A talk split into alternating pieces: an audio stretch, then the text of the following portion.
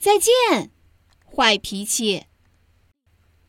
小恐龙格雷西脾气不好，一天到晚牢骚不断。从早晨起床到夜晚临睡，格雷西一直在发脾气。当他妈妈掀开他的恐龙羽绒被时，他会抱怨说：“嗯，我不想起床。”当妈妈按照他的要求，不太软，蛋液也不太稀，做好翼龙蛋之后，他又不耐烦地说：“我不想吃翼龙蛋。”所有的玩具都让我感到厌烦。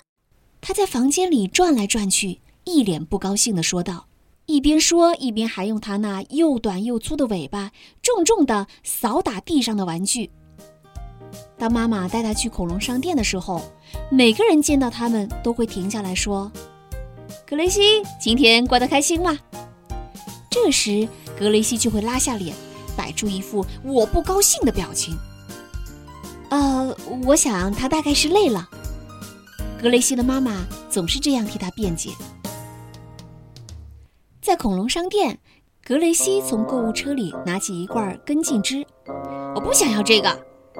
说完，只听到啪嗒一声，那盒根茎汁就掉到了地上。无论妈妈想买什么，格雷西都通通不想买。从早到晚，格雷西始终板着脸，不高兴。我不想去外面玩。他发牢骚：“我不想吃绿油油的粗燕麦粥。”格雷西抱怨道：“我想看电视里播的《噩梦恐龙》。”格雷西没好气地说道：“啊，这个你可不能看，格雷西，你还没长大。”他爸爸笑道：“就连洗澡的时候，格雷西也依旧牢骚满腹。我不想看到这个放在这里。”他说。话音未落，一个玩具鸭就被他丢到了屋子的另一端。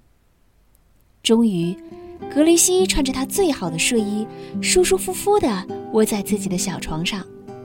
这时，格雷西的妈妈想给他讲一个霸王龙的烦恼的故事。我不想听这个故事，他扯着嗓子尖叫道：“哦，格雷西！”他妈妈说：“你为什么总是这么多牢骚呢？你难道就不能当一天微笑的格雷西吗？”很久很久以来。坏脾气的格雷西第一次露出了笑容。